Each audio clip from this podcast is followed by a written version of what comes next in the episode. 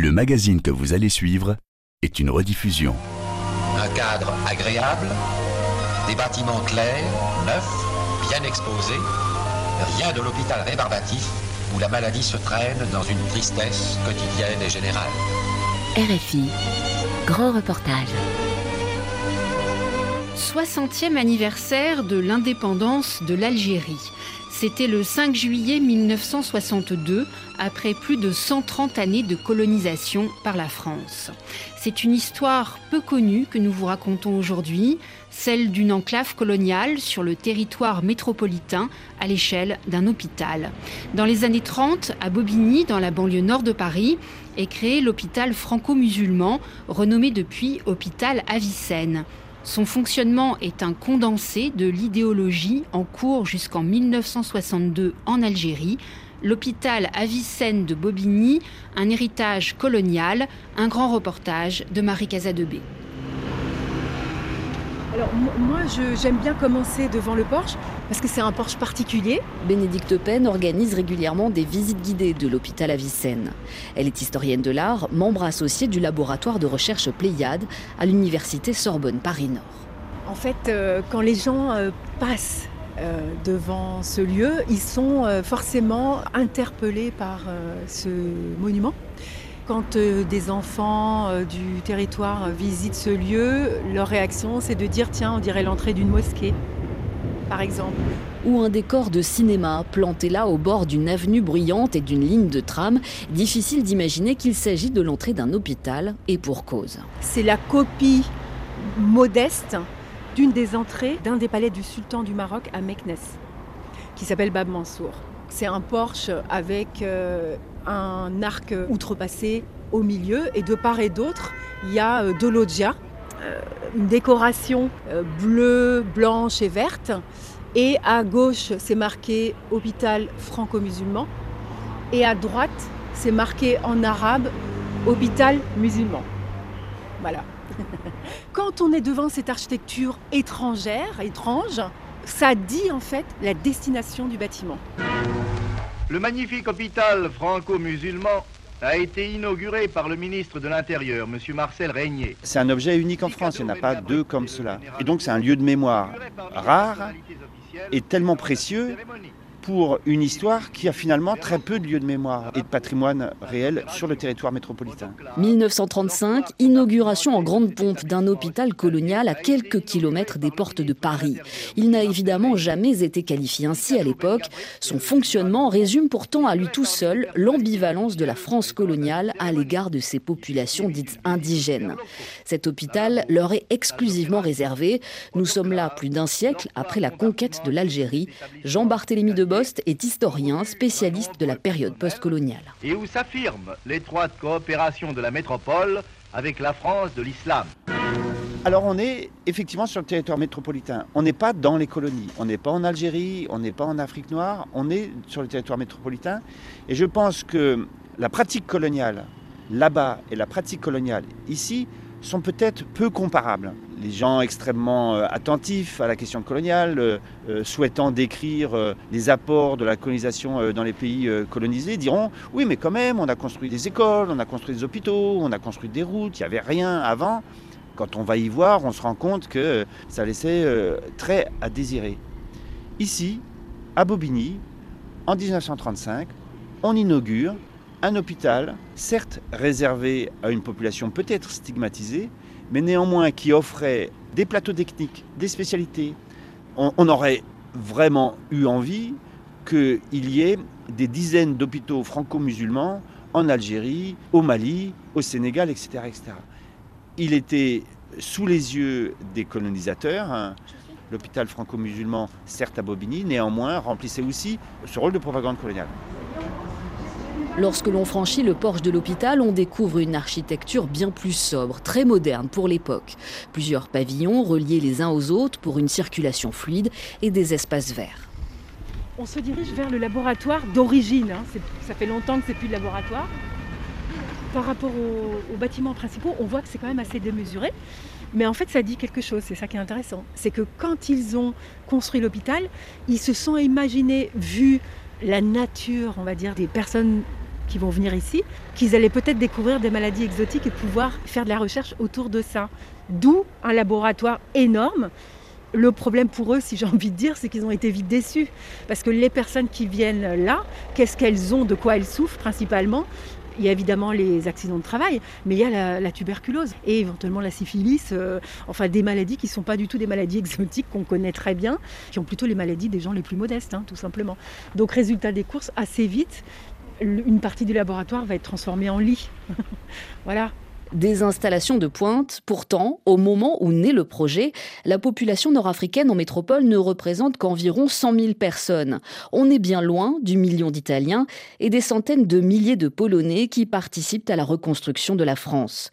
Emmanuel Blanchard est historien à l'université de Versailles, Saint-Quentin en Yvelines. Dans les années 20, euh, donc à la sortie de la Première Guerre mondiale, il y a une attention aux populations euh, colonisées, en particulier algériennes présentes en métropole, à double titre la nécessité euh, de rendre hommage aux anciens tirailleurs. Le second point, c'est que ces personnes qui sont arrivées en métropole n'ont pas forcément été désirées dans le sens où c'est des personnes qui sont venues librement et non pas des immigrés qu'on a fait venir. Ils sont perçus comme étant relativement dangereux euh, du point de vue sanitaire, comme toutes les nouvelles vagues euh, d'immigration. Les immigrés sont toujours considérés comme apportant euh, avec eux des épidémies, des problèmes qui de délinquance, qui, qui sociaux. Et donc, d'une certaine façon, les stigmates qui sont attachés à cette population sont les stigmates qui sont habituellement attachés aux nouveaux immigrés, en particulier quand ils sont pauvres. Le point spécifique ici, c'est que ce sont des colonisés. Ils sont dits indigènes dans l'empire colonial français euh, de l'époque. Et donc la spécificité, c'est qu'il y a aussi des statuts propres à la colonisation. Et donc ces personnes sont françaises. Donc elles ne dépendent pas de la politique d'immigration. Donc de fait, elles ne dépendent d'aucune administration spécifique, alors que pendant la Première Guerre mondiale, il y avait des organes de surveillance spécifiques sur les coloniaux. Ça, c'est d'époque, c'est magnifique. Le sol comme ça en en mosaïque, les plaquages en bois. Là, on est encore dans le jus euh, de l'hôpital d'origine. Ça, c'est protégé aussi. On retrouve l'historienne de l'art, Bénédicte Penn, dans le bâtiment central, remarquable par ses colonnades. Elles permettent de longer ce qui était autrefois les bureaux d'accueil des patients. Bon, c'est réussi, hein. on peut dire qu'on a l'impression d'être au pays. Après, euh, quel pays, c'est une autre question. Mais euh, La commande, c'était l'architecture donne l'impression aux malades d'être chez eux, mais c'est pas suffisant. À ça, c'est rajouter la demande que le personnel parle l'arabe, éventuellement le berbère. Pour ça, on a dit que plusieurs des médecins venaient plutôt du Maghreb. Et par ailleurs, des cours d'arabe ont été mis en place par la mosquée de Paris pour les infirmières.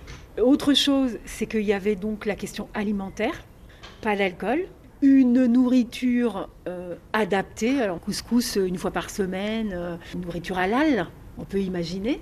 Dans les plans avait été prévu une salle de prière et même un espace pour l'égorgement des animaux au moment de l'Aïd. A priori, ça, ça n'a pas été réalisé. Pour répondre à cette commande, un nom s'impose, celui de l'architecte Maurice Mantoux. On lui doit la Grande Mosquée de Paris, inaugurée en 1926, autre pièce du puzzle de la propagande coloniale dans l'Hexagone.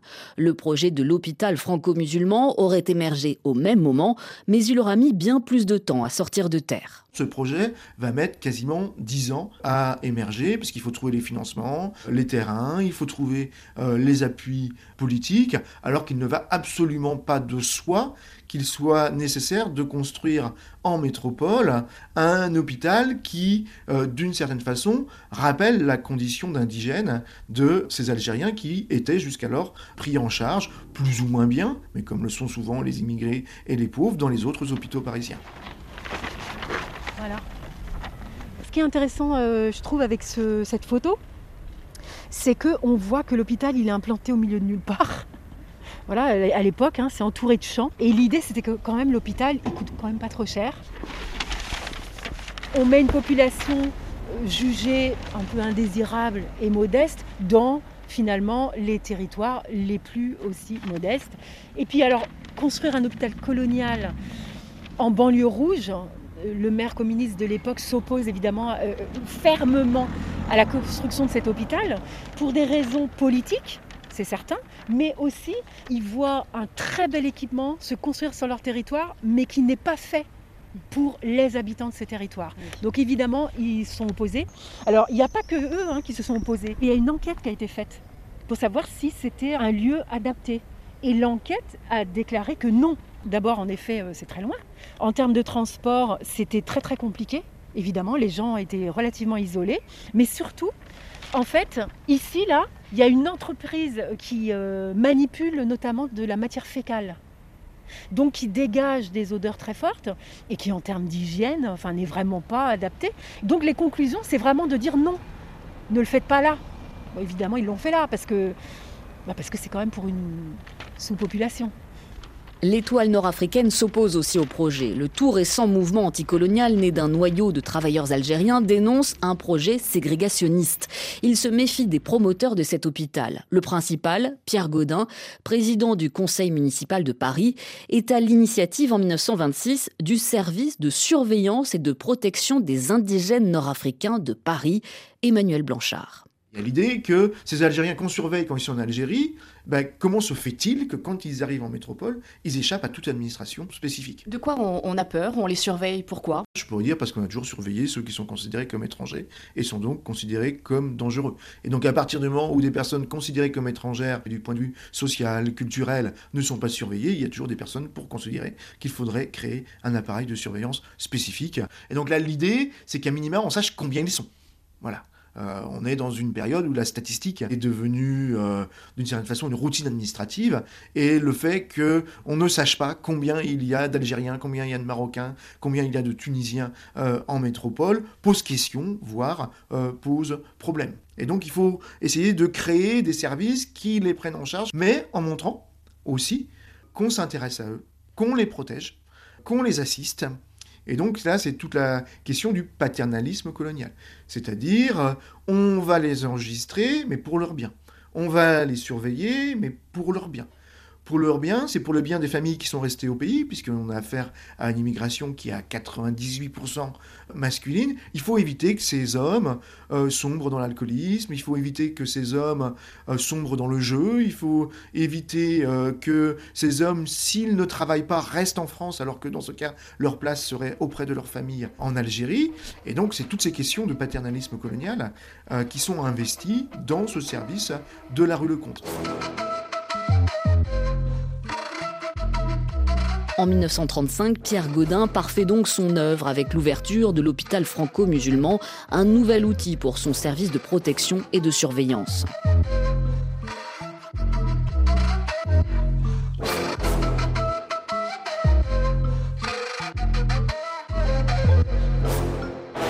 Historiquement, les hôpitaux, et pas seulement celui-ci, ont été euh, non seulement des lieux de soins, mais des lieux d'hébergement plus ou moins forcés et des lieux d'emprise.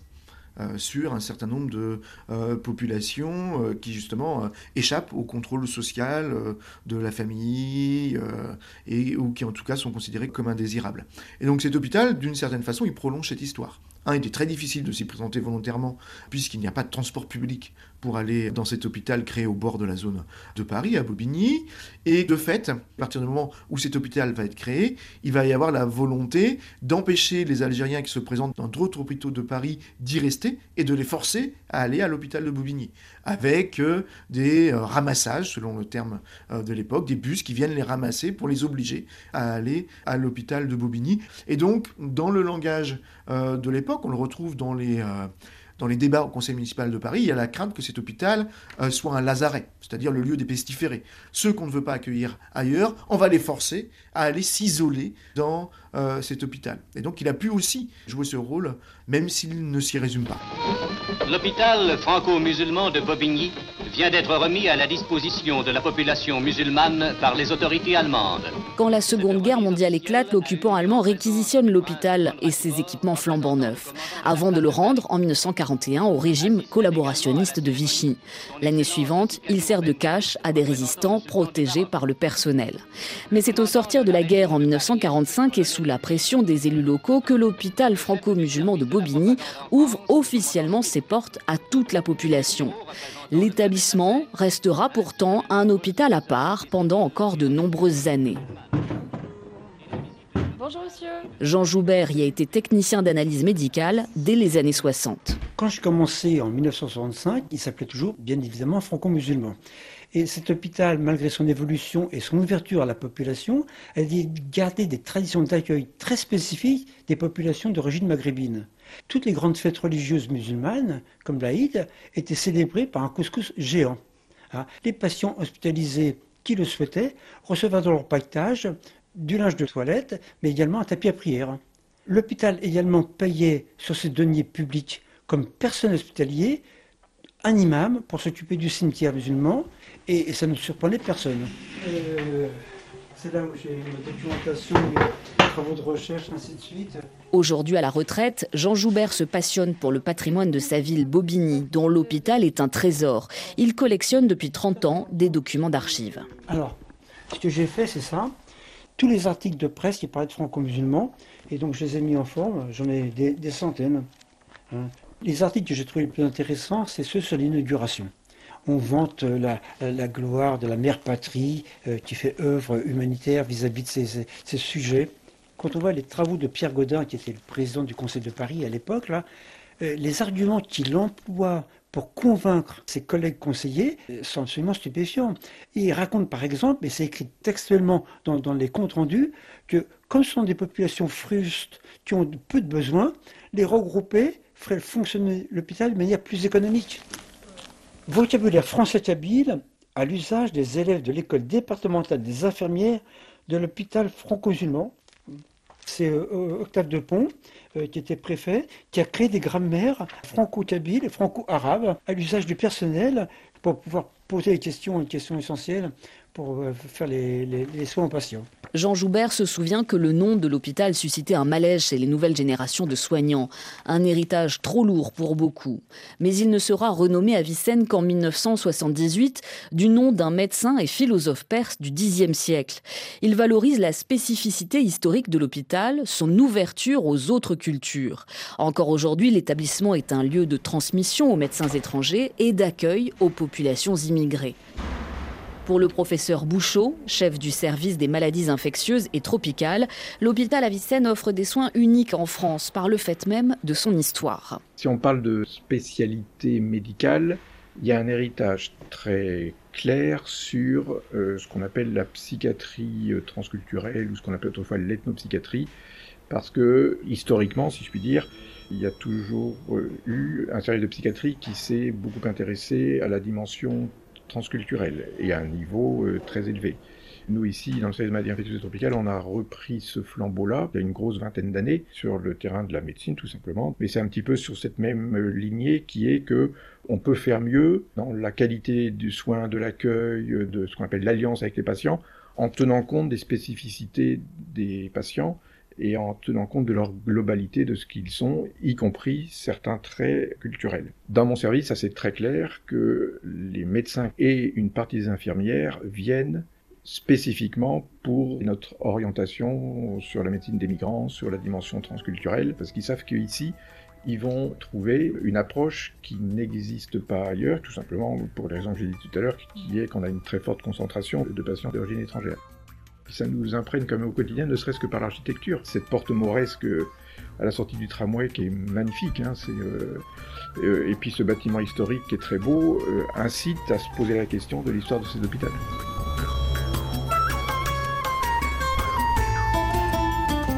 L'histoire d'un hôpital qui n'aura finalement servi la politique coloniale de la France que quelques années, tant ce projet ne reposait sur aucune réalité, sinon celle de préjugés et d'un paternalisme devenu intolérable des deux côtés de la Méditerranée. L'histoire aussi d'un hôpital qui appartenait avant tout à ceux qui y travaillaient à l'accueil des plus exclus, un lieu qui, comme un pied de nez au destin, a vu naître la médecine de la tolérance. L'hôpital Avicenne de Bobigny, un héritage colonial, un grand reportage signé Marie Casadebé, réalisation Pauline Leduc.